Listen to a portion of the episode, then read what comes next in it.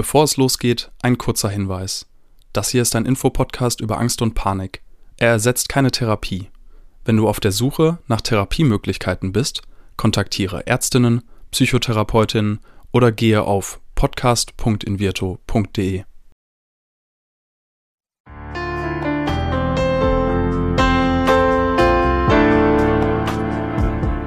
Herzlich willkommen bei Keine Panik, dem Angstpodcast von Invirto. Invirto ist eine digitale Therapie, die du als App auf Rezept verschrieben bekommen kannst. So eine digitale Therapie. Da fragen sich viele, funktioniert das überhaupt? Diesem Thema wollen wir auf den Grund gehen und dafür habe ich heute Dr. Bonnie Adema eingeladen. Sie ist Clinical Research Lead bei Invirto und hat sich in den letzten Monaten genau mit diesem Thema beschäftigt. Zusammen mit ihrem Team betreute sie eine klinische Studie, welche die Wirksamkeit von der Invirto-Therapie untersucht. Was genau sich hinter einer klinischen Studie verbirgt, wozu wir sie brauchen und was die Ergebnisse waren, berichtet sie in dieser Folge Keine Panik. Wir steigen also etwas tiefer ein und erklären, warum Invirtu nachgewiesenermaßen so gut funktioniert. Ich bin Diana Huth, Psychologin und die Wissenschaftlerin in mir freut sich auf deine Forschung, Bonnie. Moin. Moin, hallo, schön, dass wir da sind. Ja, es geht um ein richtig spannendes Thema. Das begegnet mir persönlich auch immer wieder. Die Frage ist von vielen Menschen, was machen eigentlich diese Digital Health Startups oder was bedeutet das eigentlich digitale Therapien? Geht das überhaupt? Und vielleicht sollten wir erstmal einordnen, was genau ist denn überhaupt Invirto? Ja, das ist eine gute Idee, genau. Also Invirto ist eine DIGA. Das bedeutet, das ist eine digitale Gesundheitsanwendung die letztlich das Gleiche macht oder machen soll, wie wir es klassischerweise aus der normalen Psychotherapie kennen. In diesem Fall behandelt in Virto Angststörungen. Und das Ganze geschieht in Form einer App. Das heißt, PatientInnen können sich in Virto auf ihr Smartphone laden und dann mit dieser App ihre Angststörung behandeln. Und das Besondere ist, in der normalen Psychotherapie werden Angststörungen häufig ja mit Expositionstherapie behandelt. Das heißt, man konfrontiert sich mit seiner Angst, was dann letztlich dazu führt, dass die Angst weniger wird und dass man besser mit der Angst umgehen kann. Und diese Angstkonfrontation, die findet bei Invirto in der virtuellen Realität statt. Wir hatten ja kürzlich schon so eine Folge, wo es darum ging, dass der Therapeut mit seinem Patienten in den Wald gegangen ist. Wie muss ich mir das denn jetzt vorstellen? Das geht doch dann gar nicht. Also braucht es nicht eigentlich eine Person und die Interaktion zwischen zwei Personen? Oder wie macht ihr das, wenn ich dann nur so eine App durchspiele? Genau, also die App ist ganz vielfältig. Zum einen besteht die App aus ganz vielen unterschiedlichen Lerninhalten, wo die Patientinnen erstmal viele Informationen über die Angststörung bekommen das sind meistens Videos auch, die mit PsychotherapeutInnen aufgenommen sind, wo eben die Experten Informationen über die Angststörung an die Hand geben. Genau. Und ja, die letztlich die Angstkonfrontation, diese Expositionsübungen, die normalerweise persönlich im Wald oder woanders stattfinden würden, die passieren hier in der virtuellen Realität. Das heißt, man bekommt zu seinem Smartphone, bekommt man eine VR-Brille dazu, mit der man dann, die setzt man auf, man setzt Kopfhörer auf und hat dann dadurch wirklich das Gefühl, dass man zum Beispiel im Supermarkt ist, auf der Autobahn, im Auto sitzt. Und das sind eben alles Filme, Szenen, die im Vorfeld aufgenommen sind mit spezieller Technik und die dann dem Patienten das Gefühl vermitteln, wirklich mitten im Supermarkt zu stehen, und das fühlt sich also sehr real an und braucht dann dadurch gar nicht eine andere Person. Und die PatientInnen müssen sich dadurch gar nicht selbst wirklich in diese Situation begeben. ist also viel weniger Aufwand, zum Beispiel weniger Zeit, die gebraucht wird, genau. Und soweit ich weiß, sind die Menschen dabei ja nicht ganz alleine. Also es gibt doch auch immer kurze Einheiten mit PsychologInnen, PsychotherapeutInnen zur Begleitung. Also es ist nicht nur das reine Programm, was ich durchspiele, richtig? Genau, exakt. Insbesondere alles, was dann auch wirklich im Zusammenhang mit dieser Expositionsübung stattfindet, wird eben auch tatsächlich mit realen, echten PsychotherapeutInnen begleitet, was einfach ganz, ganz wichtig ist, um die Patientinnen auch gut auf die Übung vorzubereiten. Da findet dann nochmal ein telefonischer Kontakt vorher meistens statt, wo das alles vorbereitet und nachbereitet wird, genau. Jetzt hast du vorhin dieses Wort gesagt, DIGA, digitale Gesundheitsanwendung. Du hast es danach schon so ein bisschen erklärt. Ganz salopp im Alltag sagen wir ja auch Apps auf Rezept oder zumindest ja Unterstützungs, digitale Unterstützungsmöglichkeiten. Es können ja auch Programme sein. Und das ist etwas Neues. Ich glaube, es war 2019, da ist das digitale Versorgungsgesetz in Deutschland in Kraft getreten. Das heißt, damit wurden überhaupt die Möglichkeiten geschaffen, dass Menschen auch digital behandelt werden können und dass durch eine Diagnose jemand so ein Programm auf Rezept verschrieben bekommen kann. Das braucht jetzt natürlich gerade in Deutschland, ewig viele Regularien und Dinge, die man da so zur Zertifizierung bekommen muss. Und ihr als DIGA braucht jetzt klinische Studien. Wofür genau?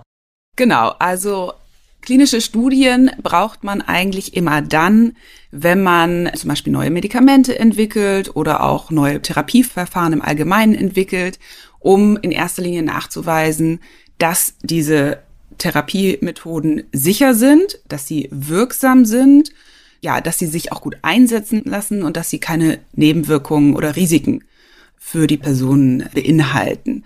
Ich glaube, man kennt es in erster Linie natürlich von den Medikamenten aus der Pharmaindustrie.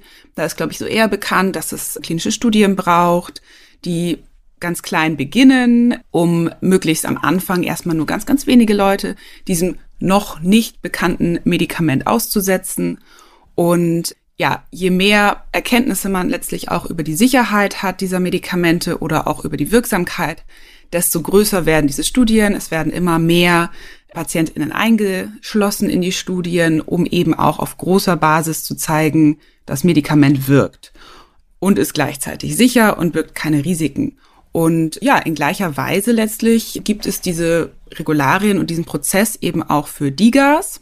Das heißt, wenn wir als Hersteller eine neue Diga entwickeln, dann genau entwickeln wir erstmal intern das Produkt und je mehr dieser Entwicklungsprozess fortschreitet, werden dann eben auch Patientinnen eingeschlossen, die das Produkt ausprobieren. Und am Ende dieses ganzen Entwicklungsprozesses, dieses ganzen Zulassungsprozesses steht dann eben auch ja mindestens eine, manchmal auch mehrere klinische Studien, mit der wir dann eben auch nachweisen, unsere Diga ist sicher, unsere Diga ist wirksam. Und weil das ganz schön komplex klingt, braucht es Menschen wie dich. Du bist Clinical Research Lead bei Invirto. Das heißt, Du betreust sozusagen genau diese Forschung und wie wichtig das ist, sollte klar werden, wenn wir mal überlegen, dass wenn mir etwas gut tut oder wenn ich eine Eiscreme mag, mag das ja nicht die ganze Welt. Und genauso wie bei Medikamenten oder Eiscremesorten ganz viele Tests gemacht werden, braucht es eben diese Studien, um nachzuweisen, dass das nicht nur was ist, was jetzt einer Person zufällig geholfen hat, sondern was tatsächlich vielen Menschen überdurchschnittlich oft hilft.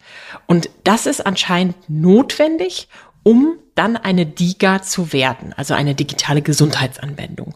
Und erst, wenn man da positive Ergebnisse hat, also nachweisen konnte, dass das Menschen geholfen hat, kommt man in das sogenannte DIGA-Verzeichnis vom BfArM. So, das sind wieder zwei Wörter, wo viele Leute sagen, äh, erklär mal kurz. Genau, wir haben hier ganz viele Abkürzungen. Genau, also das DIGA-Verzeichnis, wie der Same schon sagt, das Verzeichnis für digitale Gesundheitsanwendungen. Hier sind alle DIGA gelistet, die unter anderem von Ärztinnen und Psychotherapeutinnen verordnet werden können und für die die Kosten auch von den gesetzlichen Krankenversicherungen übernommen werden. Und um in dieses DIGA-Verzeichnis aufgenommen zu werden, muss man einen speziellen Prüfprozess durchlaufen, den das BfArM gestaltet. Das BfArM ist das Bundesinstitut für Arzneimittel und Medizinprodukte. Das gehört zum Bundesgesundheitsministerium. Und genau, zu den Aufgaben des BfArM gehört eben unter anderem die Zulassung von Arzneimitteln, die Risikobewertung, Risikoerfassung von allem, was man unter Arzneimittel und Medizinprodukten versteht. Dabei geht es eben in erster Linie darum, die Sicherheit dieser Produkte zu erhöhen und damit eben auch die Patientensicherheit zu erhöhen. Und in diesem Zusammenhang zählt zu den Aufgaben des BFAN eben auch, die Anträge zur Aufnahme von DIGA in dieses DIGA-Verzeichnis wissenschaftlich zu bewerten. Da gibt es einen sogenannten Fast Track. Das ist ja etwas, was man aus Behörden normalerweise nicht kennt, dass etwas schnell abläuft. Aber hier wurde eben auch vor dem Hintergrund, ja, dass es sich eben um digitale Anwendungen handelt, ein spezieller Fast Track konzipiert. Das bedeutet, innerhalb von drei Monaten prüft das BfArM, ob die DIGA sicher ist, ob sie wirksam ist, prüft alle Angaben, die der Hersteller zu Datenschutz, medizinischer Qualität, aber auch Benutzerfreundlichkeit macht.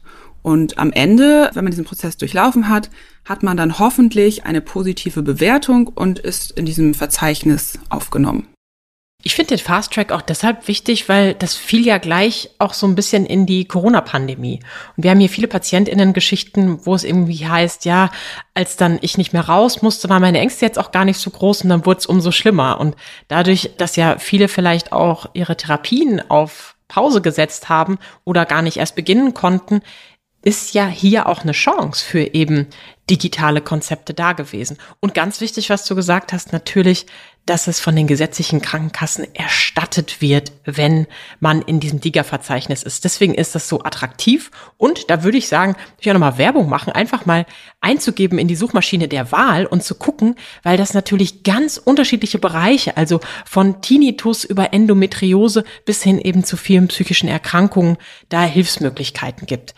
Jetzt ist das ja eine total tolle Errungenschaft für euch und für alle, die in diesem Liga-Verzeichnis sind. Gleichzeitig ist das erstmal nur die halbe Miete. Denn wir müssen ja langfristig da rein. Das ist sozusagen erstmal auf Probe. Da kommen weitere Studien auf euch zu. Und das ist irgendwie schwierig. Warum ist das so schwierig? Genau, also wir haben ja inzwischen die komfortable Situation, dass wir inzwischen tatsächlich dauerhaft aufgenommen sind, worüber wir uns Yay. sehr freuen. Und warum freuen wir uns darüber so sehr? Weil, wie du es schon gesagt hast, die Ansprüche für die dauerhafte Aufnahme einfach nochmal viel höher sind als für eine vorläufige Aufnahme. Wenn man klinische Studien macht, dann möchte man natürlich am Ende Ergebnisse haben, die zeigen, dass man wirksam ist mit seiner Behandlung. Und das heißt, wir als Liga-Hersteller müssen Evidenz für unsere Produkte vorlegen. Was versteht man jetzt unter Evidenz? Das ist letztlich der Nachweis, dass das, was ich hier mit meiner Diga mache, tatsächlich auch wirkt. Also in unserem Fall, dass durch Invirtu tatsächlich auch Angstsymptomatik reduziert wird und es den PatientInnen am Ende nach der Behandlung deutlich besser geht.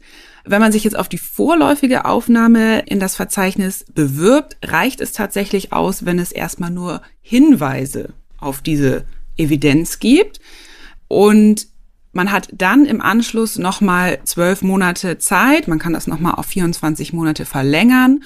Und in dieser Zeit muss man weitere Daten nachweisen, weitere Daten vorlegen, die dann eben auch wirklich einen tatsächlichen Nachweis also nicht mehr nur ein Hinweis, sondern wirklich einen tatsächlichen Nachweis darstellen. Und das ist eben um einiges anspruchsvoller. Wie kann ich mir das jetzt vorstellen? Also ich kenne das nur aus dem Studium, irgendwie so alle wissenschaftlichen Studien unter 1000 TeilnehmerInnen waren irgendwie nix.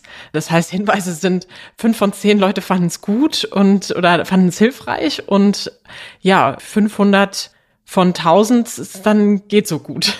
Ja, es geht so ein bisschen in die Richtung. Also tatsächlich sind einfach die Kriterien, die man erfüllen muss, viel höher. Also es muss eine sogenannte randomisiert kontrollierte Studie sein. Das sind einfach Studien auf sehr hohem wissenschaftlichen Niveau, die eine ganz geringe Fehleranfälligkeit haben und gleichzeitig aber eine sehr hohe Aussagekraft, also sehr gut verallgemeinerbar sind. Die Anzahl an Probanden, die man in die Studie einschließt, muss viel höher sein. Und es müssen zum Beispiel auch ganz andere Analysen gerechnet werden, wenn man jetzt mal an die statistische Datenauswertung denkt. Auch hier gibt es Unterschiede in der, ja, letztlich in der Qualität der Analysen. Mhm. Und was hier von BFAM gefordert wird, ist eben einfach anspruchsvoller. Man sieht das übrigens auch daran, ich habe es mal nachgeguckt, dass momentan 45 Digas im Verzeichnis gelistet sind. Und davon sind 17 dauerhaft aufgenommen und 28 vorläufig. Also es ist auf jeden Fall. Potenzial. Genau. ihr, ihr seid auf jeden Fall unter den, die es geschafft haben, halt auch schon sehr weit vorne damit. Randomisiert kontrolliert ist ja auch so ein Begriff, ich kenne den auch, so zufällig irgendwie zugeordnet und dann wissen die Leute selber meistens auch nicht, ob sie zu der Gruppe gehören, die gerade das Produkt testen oder eben zum Beispiel ein Placebo bekommen oder was anderes machen oder gar nichts machen. Erzähl doch mal, was genau ihr jetzt gemacht habt bei dieser Studie, weil in der Prävention weiß ich, ich muss so fünf Fragen stellen, die im Prinzip nur fragen, so hat das geholfen, ja oder nein? war das verständlich und wenn die Leute überdurchschnittlich oft sagen, jo, dann ist es fertig. Und ich würde jetzt mal sagen, das war bei euch nicht so einfach, oder? Genau, ganz so einfach war es nicht. Tatsächlich haben wir für Invirtu eine unabhängige Studie in Zusammenhang oder in Kooperation mit einem Universitätsklinikum gemacht und haben oder die Uniklinik besser gesagt, hat eben PatientInnen randomisiert. Das heißt, die PatientInnen wurden per Zufall auf eine von zwei Studienbedingungen, von zwei Studiengruppen aufgeteilt. Ganz zu Beginn der Studie, noch bevor diese Aufteilung überhaupt stattfand, haben die PatientInnen schon sehr, sehr viele Fragebögen ausgefüllt. Das waren viele, viele Fragen zu tatsächlich Angststörungen. Wie geht es den PatientInnen mit ihrer Angststörung? Welche Symptomatik haben sie? Aber auch zum Beispiel zu begleitenden depressiven Symptomen und auch anderen ja, Sachen wie Lebensqualität, wie funktional sind die Patientinnen noch in ihrem Alltag, wie, wie sehr schränkt sie ihre Erkrankung ein. Also wirklich, dass man ein ganz umfassendes Bild davon bekommt, wie sehr diese Angststörung ausgeprägt ist und welche Nebenwirkungen, sage ich mal, sie hat, welchen Einfluss sie auf den Alltag hat. Genau, und nach dieser ersten Einschätzung wurden die TeilnehmerInnen dann eben aufgeteilt. Eine Gruppe, die Interventionsgruppe, hat dann die Invirtotherapie bekommen. Also genau, das heißt, Intervention heißt, das ist das, was wir testen wollen. Genau, das ist quasi die Behandlungsgruppe, kann man auch sagen. Und die andere Gruppe nennt sich Kontrollgruppe.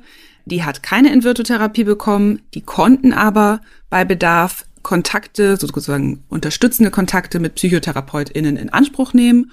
Und genau, die Kontrollgruppe ist eben auch einfach wichtig, um Daten von Patientinnen zu haben, die die Behandlung, die wir untersuchen wollen, nicht bekommen, aber dennoch im gleichen Zeitraum auch die gleichen Fragebögen ausfüllen, die gleichen Informationen zur Verfügung stellen, so dass wir dann am Ende feststellen können, dass wenn es eine Reduktion der Angst gab, diese auch wirklich auf zum Beispiel die Invirtotherapie zurückzuführen ist. Und die PatientInnen aller Gruppen oder beider Gruppen besser gesagt, wurden dann nach acht Wochen und auch nach sechs Monaten nochmal mit den gleichen Fragebogen wie am Anfang befragt, haben also dreimal wirklich die gleichen Daten abgegeben und dadurch kann man dann ganz toll, wenn man die Daten am Ende auswertet, sehen, wie sich die Symptomatik über diesen Zeitraum verändert hat. Jetzt hast du gesagt, als erstes mussten die Leute erstmal so ganz viele Fragebögen ausfüllen. Auch die Menschen, die sozusagen die Behandlung nicht bekommen haben, in der Kontrollgruppe mussten auch diese Fragebögen ausfüllen. Wenn ich hinterher merke, oh, ich war in der Kontrollgruppe, wie blöd, jetzt habe ich die ganze Sache mitgemacht und habe gar nichts davon. Aus meinem Studium kenne ich, dass die meisten Studien irgendwie nur mit Psychologiestudierenden gemacht werden, weil das im Rahmen des Studiums ein Pflichtprogramm ist. Was ist die Motivation der Menschen, da mitzumachen? Kriegen die was oder ist einfach der Leidensdruck so hoch, dass sie einfach mitmachen wollen? Genau, also zunächst mal waren es bei uns keine PsychologiestudentInnen nur, sondern dadurch, dass die Studie wirklich von der Uniklinik durchgeführt wurde, hatten die natürlich auch einen sehr guten Zugang zu tatsächlichen AngstpatientInnen und konnten in ihrem täglichen Alltag die für die Studie gewinnen, für die Studie aufklären und so auch viele eben dann zur Teilnahme motivieren.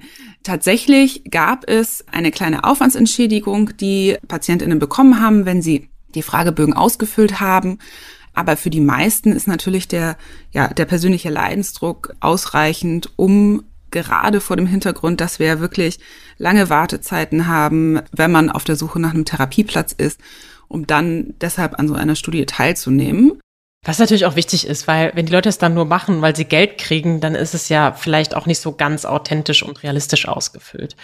Ist das jetzt auch der Grund, warum ihr das gemeinsam mit dem Universitätsklinikum Schleswig-Holstein gemacht habt, weil da eh schon PatientInnen sind? Also braucht es auch vorgeschriebenermaßen wirklich eine Einrichtung, die Menschen hat mit dem jeweiligen Symptom oder der Diagnose, die es braucht für die DIGA? Genau, also tatsächlich werden klinische Studien ja in aller Regel meistens an Universitätskliniken, normalen Krankenhäusern oder Praxen durchgeführt, weil es da eben einfach die große Anzahl an PatientInnen gibt zum anderen muss man aber auch sagen, dass zum Beispiel gerade eine Uniklinik neben der klinischen Arbeit eben auch einfach viel Erfahrung mit Forschung und Wissenschaft hat und dadurch natürlich einfach ideale Bedingungen für die Durchführung so einer Studie hat.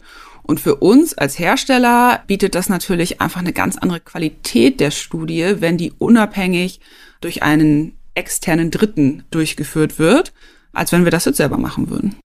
Ja, und dann hat man ja auch ganz gezielt die Zielgruppe. Also ich denke auch gerade an viele, die für ihre Masterarbeiten oder Dissertationen oder auch im Rahmen von User Research bei Startups einfach mal in ihrem Netzwerk nur die Sachen rumschicken. Dann erreicht man ja häufig auch nicht die Leute, die man eigentlich haben will. Du sagst jetzt, da sind ganz viele Fragebögen drin. Die werden Angstsymptomatiken erfassen. Und ich kann mir noch nicht so ganz vorstellen, ich habe ja salopp gesagt, so bei der Prävention sind es immer nur, hat es dir geholfen, ja oder nein. Was wären so Fragen, die ihr da stellt als Beispiel? Hm, genau, also grundsätzlich wird diese Angstsymptomatik bei uns in der Studie eben durch Selbsterhebungsinstrumente erfasst. Das heißt, das sind Fragebögen, bei denen die PatientInnen ihre Symptomatik wirklich selbst einschätzen und den Fragebogen auch selbst ausfüllen. Die Angstsymptomatik haben wir jetzt zum Beispiel auf unterschiedliche Weise erfasst. Wir haben einmal so die allgemeine Symptomatik erfasst, wo ja letztlich Symptome gemessen werden, die, sag ich mal, allen Angststörungen gemein sind. Und aber auch spezifische Symptome haben wir auch erfasst. Das sind dann wirklich Symptome, die jetzt zum Beispiel bei der Panikstörung besonders sind oder die zum Beispiel nur bei der sozialen Phobie vorkommen, um dann nochmal, ja, wirklich die ganze Bandbreite an Symptomatik zu erfassen. Und ja, wenn man jetzt zum Beispiel mal die, Symptoma die spezifische Symptomatik der Agoraphobie oder der Panikstörung nimmt, da haben wir einen Fragebogen eingesetzt, der nennt sich Panik- und Agoraphobie-Skala, ganz originell, wird kurz mit PASS bezeichnet und der misst eben den Schweregrad der Symptome bei PatientInnen mit Panikstörung innerhalb der letzten Woche. Also es wird explizit danach gefragt, wie die Symptomatik in den vergangenen sieben Tagen ausgeprägt ist. Dazu gibt es 17 Fragen oder auch Items genannt und die erfassen eben fünf Bereiche, die die Lebensqualität bei PatientInnen mit Panikstörung einschränken. Das sind zum Beispiel Panikattacken, agoraphobische Vermeidung nennt sich das andere, oder auch Einschränkungen und Gesundheitsbefürchtungen, die damit verbunden sind. Und eine Frage kann jetzt zum Beispiel sein, fühlten Sie sich in der letzten Woche durch Ihre Ängste im beruflichen Bereich eingeschränkt? Und die PatientInnen können dann eben zwischen fünf Antwortmöglichkeiten auswählen, die von keine Einschränkung, leichte Einschränkung über mittlere Einschränkung bis starke oder maximale Einschränkung reicht. Das erfasst dann also, wie eingeschränkt ich mich gefühlt habe, erstmal per se. Das erfasst jetzt noch nicht, ob in Virtu irgendwas gebracht hat. Kommt das dann als Anschlussfrage? Nein, genau. Also die Messung quasi, ob in Virtu was gebracht hat, geschieht tatsächlich über diese Fragebögen, wenn man so will, indirekt. Es wird sich eben angeguckt, wie sehr hat sich die Angstsymptomatik bei den PatientInnen, die in Virtu bekommen hat, verändert. Wir hoffen natürlich reduziert. Und wie sehr hat sich die Angstsymptomatik in der Kontrollgruppe verändert, hm, reduziert okay. oder eben auch nicht. Das vergleicht man miteinander und das gibt dann letztlich die Aussage darüber, ob Invirtu wirksam war. Und da Invirtu jetzt langfristig im DIGA-Verzeichnis ist, vermute ich, dass die Ergebnisse positiv waren, aber vielleicht kannst du noch so ein bisschen was darüber erzählen, wie es ausgegangen ist. Genau, das vermutest du richtig. Genau, also tatsächlich zeigen die Ergebnisse dieser Invirtu-Studie, dass sich die Angstsymptome sechs Monate nach der Behandlung mit Invirtu bei 63 Prozent aller PatientInnen signifikant reduziert hatten. Und die PatientInnen der Kontrollgruppe haben im gleichen Zeitraum ebenfalls eine Reduktion der Angstsymptomatik gehabt, allerdings viel, viel geringer als die Reduktion der Angstsymptomatik durch die Invirtu-Behandlung. Und da muss man natürlich sagen, dass die Kontrollgruppe eben auch diese unterstützenden psychotherapeutischen Kontakte in Anspruch nehmen konnte. Und genau, man kann letztlich sagen, dass Invirtu die Angstsymptomatik eben stärker reduziert als diese unterstützenden Kontakte. Das zeigt sich für alle drei Störungsbilder, die wir untersucht haben. Wir haben ja Patientinnen mit Agoraphobie, Panikstörung oder sozialer Phobie eingeschlossen und bei allen drei zeigt sich diese Angstreduktion. Und genau, wir haben zusätzlich zu dieser Studie der Uniklinik haben wir auch noch Daten von über 1000 Patientinnen aus der Versorgung mit Invirtu ausgewertet. Das heißt, wir haben uns sogenannte Real-Life-Daten angeguckt, die vorlagen. Und auch die zeigen ganz schön, dass die Angstsymptomatik reduziert wurde und dass auch depressive Symptomatik zum Beispiel reduziert wurde. Man kann das sich so vorstellen, dass man zum Beispiel dort in den Daten sehen konnte, dass es von einer anfangs schweren Symptomatik eine Reduktion zu einer am Ende nur noch mittelschweren Symptomatik gab. Und wenn du sagst, aus der Versorgung und Real-Life-Daten, heißt das Lieschen Müller von nebenan, die zu ihrem Hausarzt gegangen ist? Nicht ganz, das heißt Lieschen Müller, die Invirto genutzt hat. Okay, aber ich meine jetzt im Sinne, zu ihrem Hausarzt gegangen ist und die App sich hat verschreiben lassen, also die jetzt nicht in einem Krankenhaus oder in einem anderen Ach so, genau. War. Ja, genau. Also die sozusagen auf normalem klassischen Weg in Virtu verschrieben bekommen hat, das genutzt hat, die jetzt nicht diese nochmal spezifischeren Anforderungen für die klinische Studie erfüllt hat, sondern die einfach ja ein alltäglicher in Virtu Patient war. Signifikant ist ja das Wort und das Ergebnis, was ForscherInnen Herzen höher schlagen lässt. Du hast es gerade auch gesagt. Für den Autonormalverbraucher, was genau bedeutet denn das? Genau, also da müsste man jetzt ein bisschen tiefer in die Statistik einsteigen.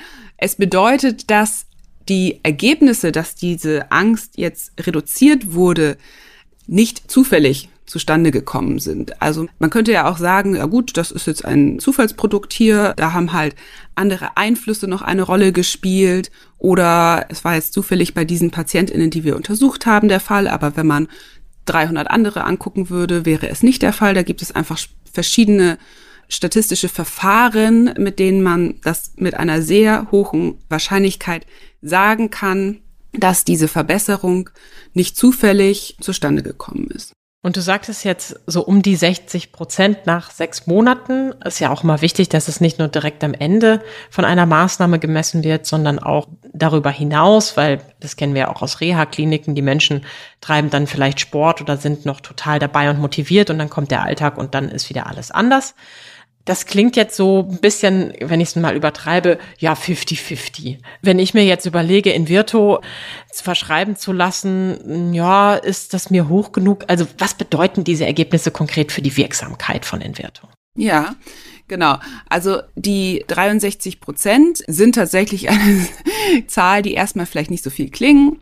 Aber wenn man sich auch andere Studien anguckt und das im statistischen Sinne einordnet, dann ist das einfach eine Reduktion, mit der wir sehr zufrieden sein können. Also es gibt viele Studien, die viel geringere Effekte zeigen, die auch zwar signifikant sind, wo sich aber vielleicht nur bei 40 Prozent der PatientInnen die Symptomatik verbessert. Genau, für die Wirksamkeit bedeutet es für uns tatsächlich, dass die Wirksamkeit und die Akzeptanz ja, der In-vitro-Therapie belegt worden ist und dass die Symptome eben im Vergleich zu der Kontrollgruppe wirksam reduziert wurden. Es wäre ja auch spannend, einfach mal zu gucken bei unterschiedlichen TherapeutInnen. Ich glaube, da müsste man ja wieder Einzelstudien machen, weil das ja auch oft die Beziehung zwischen den Menschen ist, die dann den Therapieerfolg ausmacht, wie da die Wirksamkeit ist. Ne? Also welchen Vergleich, welche Alternative habe ich überhaupt? Ja, super spannend. Das sind Zahlen, Daten und Fakten, die wahrscheinlich dein ForscherInnenherz höher schlagen lassen. Du selbst bist jetzt auch noch Psychologin. Wie wichtig, glaubst du, ist sowas im Rahmen der Forschung? Du meinst die Ergebnisse speziell der Studie? Nee, so in Kombination für dich und auch für die Studie selber. Also wenn du so einen Fragebogen vielleicht auch mitentwickelst und Studien gestaltest, macht das was aus, dass du jetzt Psychologin bist oder könntest du sozusagen das auch für ja, keine Ahnung, Autoreifen machen oder so. Achso.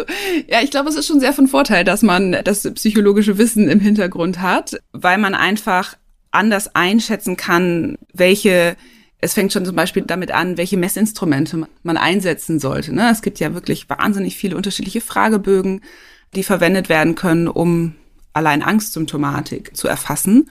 Und da hilft es doch weiter, da irgendwie ein fundiertes Wissen zu haben, welche Fragebögen eignen sich vielleicht, welche nicht, welche unterschiedliche Symptomatik möchte ich überhaupt erfassen. Also gerade zum Beispiel auch allgemeine Symptome oder eher spezifischere. Also ich finde, bei allen Phasen von klinischen Studien, die man in diesem Bereich durchführt, ist es auf jeden Fall sehr hilfreich, Psychologin zu sein. Du hast ja auch vorhin von Pass, hast du es, glaube ich, genannt, gesprochen, mhm. eine Skala, die ihr genutzt habt. Ist das was, was du und ihr entwickelt habt oder habt ihr das irgendwo herbekommen und das ist selbst auch schon mal zigfach durch die Testung gegangen? Das ist ja vielleicht auch nochmal wichtig. Genau, nee, letzteres ist tatsächlich der Fall. Das ist ein Fragebogen, den haben wir nicht selbst entwickelt. Der ist schon, ist von anderen ForscherInnen und Klinikern entwickelt worden. Speziell eben wirklich für die Erfassung dieser spezifischen Panik- und Agoraphobie-Symptome.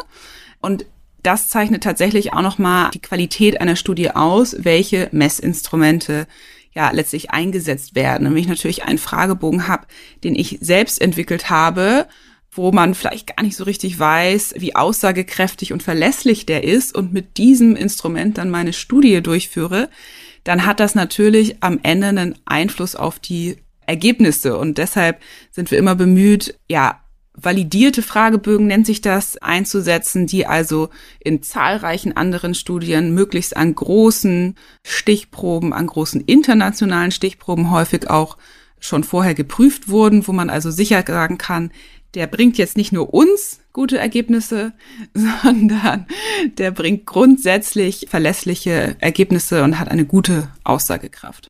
Das finde ich total nachvollziehbar, vor allem für alle Menschen, die jemals einen Fragebogen gemacht haben, wo sie gedacht haben, Mensch, also die Antwortmöglichkeiten passen ja irgendwie alle nicht. Und ne, das sind ja oft dann Dinge, die dann selbst entwickelt worden sind, die dann vielleicht auch ja nicht so auf das stoßen oder nicht das messen, was sie eigentlich messen sollten. Das kann für Menschen nervig sein, die das ausfüllen. Ich glaube, es kann auch nervig sein, solche Studien zu machen und auch immer wieder zu gucken, ist die Wirksamkeit jetzt da? Und es ist ja total aufregend. Also mich interessiert natürlich jetzt nochmal der Blick hinter die Kulissen. Wie war die Arbeit an der Studie für dich? Ja, also ich muss dazu sagen, dass ich tatsächlich zuerst zu einem späteren Zeitpunkt zu der Studie dazugestoßen bin nämlich erst letztes Jahr. Dementsprechend kann ich gar nicht sagen, wie die gesamte Studienarbeit war, aber ich kenne die Arbeit in klinischen Studien, in solchen Projekten auch schon aus anderen Bereichen und finde es grundsätzlich einfach immer wahnsinnig abwechslungsreich, was in so einer klinischen Studie tatsächlich alles passiert, wie bei den meisten großen Projekten, und ich finde, so eine klinische Studie ist wirklich ein sehr großes Projekt, hat man eben einfach unterschiedliche Phasen, also unterschiedliche Projektphasen, wo man wirklich am Anfang ganz grob noch an das Thema rangeht, noch vielleicht gar nicht richtig weiß, wen will man untersuchen, welche Fragebögen will man nehmen, wie lange soll der Untersuchungszeitraum sein. Das muss ich dann natürlich erstmal entwickeln. Dann hat man die Phase, in der das durchgeführt wird. In unserem Fall jetzt von der Uniklinik und im Anschluss hat man dann natürlich die Phase, wo es dann daran geht, die Daten auszuwerten. Also eigentlich letztlich die Früchte zu ernten und am Ende dann, ja, zu wissen, war das jetzt eigentlich gut, was man da gemacht hat? Oder muss man es vielleicht nochmal machen und gibt es Dinge, die man hätte verbessern können? Also ich finde, es ist einfach eine, eine sehr abwechslungsreiche Arbeit, die auch seine Herausforderungen hat, aber ja, ich finde das sehr spannend. Du hast es gerade auch schon angedeutet, du selbst warst ja vorher auch schon unterwegs. Du warst zum Beispiel beim UKE Hamburg, was ja auch spätestens durch die COPSI-Studie in der Corona-Zeit bei vielen, glaube ich, durch die Nachrichten bekannt ist. Also ein sehr renommiertes Forschungs- Institut würde ich es jetzt mal nennen oder Krankenhaus, ein Klinikum. Das bringst du mit und ich glaube, ich bin jetzt niemand, der irgendwie so auf Titel großartig steht, aber in deinem Titel, du bist der Lead. So, ich glaube, da zeigt sich halt auch einfach, da steckt wirklich geballtes Wissen drin und das finde ich wichtig bei solchen Zertifizierungsprozessen, das jetzt nicht, also es ist natürlich toll, wenn junge Menschen auch Chancen bekommen, aber ich finde es schon auch wichtig, dass da irgendwie jemand drüber guckt, der nicht seine erste Studie macht. Deswegen super, dass du das gemacht hast. Kannst du sagen, wie lange man so an so einer Studie arbeitet? Lange. Also tatsächlich kann ich es jetzt nicht mit Monaten betiteln, aber es sind tatsächlich, ja, es sind letztlich auch eher Jahre, die man wirklich an so einer Studie arbeitet, von der ersten Skizze, von der ersten Idee bis zum Vorliegen der finalen Ergebnisse des finalen Studienberichts. Das muss man ja nämlich auch nochmal bedenken. Die Studie ist ja nicht vorbei, wenn der letzte Patient das letzte Kreuz auf seinem Fragebogen gemacht hat, sondern auch in der Nachbereitung ist da noch wahnsinnig viel Arbeit, Datenauswertung, dieses Berichtsschreiben, wo nochmal wirklich die Ergebnisse und auch das, was man in der Studie gemacht hat, ja, also letztlich das, was ich heute erzählt habe, nochmal zusammenfasst, so dass es einfach auch Menschen, die nicht an der Studie beteiligt waren, verstehen und gut nachvollziehen können und im Idealfall tatsächlich auch replizieren können. Das heißt, eine Studie ist ja immer dann gut, wenn man sie eigentlich nochmal wiederholen kann unter gleichen Bedingungen und dann die gleichen Ergebnisse rauskommen. Das heißt, es ist schon ein langer Zeitraum und meistens sind es einfach mehrere Jahre, die von der ersten Planung bis zum endlichen Bericht gebraucht werden. Ja, und da du immer noch da bist, vermute ich, dass das jetzt nicht auch einfach fertig ist. Wird jetzt weiter überprüft oder wie geht ihr jetzt vor? Genau, also zum einen, oder für Invirto ist die Studie sozusagen, diese Studie jetzt erstmal abgeschlossen. Wie das bei allen Therapien oder auch bei zum Beispiel, jetzt kommen wir wieder zum Anfang zurück, bei Medikamenten auch der Fall ist, werden solche Produkte natürlich laufend überprüft, verbessert zum Teil auch. Das heißt, da fallen durchgehend Daten an, klinische Daten, die man erhebt, die man auswertet. und die dann eventuell zur Verbesserung beitragen, um dann auch sicher zu gehen, dass das Produkt jetzt nicht zufällig letztes Jahr einmal wirksam war, sondern auch langfristig wirksam und sicher ist. Und gleichzeitig haben wir natürlich auch noch andere Produkte, andere Studien, die am Laufen zu halten sind. Also es gibt immer was zu tun. Und deshalb sind wir ganz besonders dankbar, dass du und dein Team dabei sind. Und jetzt würde mich natürlich noch interessieren bei unseren HörerInnen, wie sieht es aus bei dir? Wie sieht es aus bei euch? Machst du Invirto oder hast du es schon gemacht? Das kannst du hier einfach im Podcast-Portal bewerten. Vielen Dank fürs Zuhören und natürlich ganz herzlichen Dank für deine Einblicke, liebe Bonnie, dass du uns hier so unterstützt hast. Ja, sehr gerne. Hat viel Spaß gemacht. Vielen Dank für die Möglichkeit. Here we are. Dieser Podcast wird präsentiert von Invirto der Therapie gegen Angst.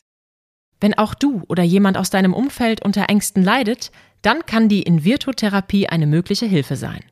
Erfahre unter invirtu.de mehr über die erste vollständig digitale Therapie gegen Angst. Wenn euch die Folge gefallen hat, abonniert unseren Podcast und seid auch das nächste Mal wieder dabei, wenn es heißt Keine Panik, der Angst-Podcast.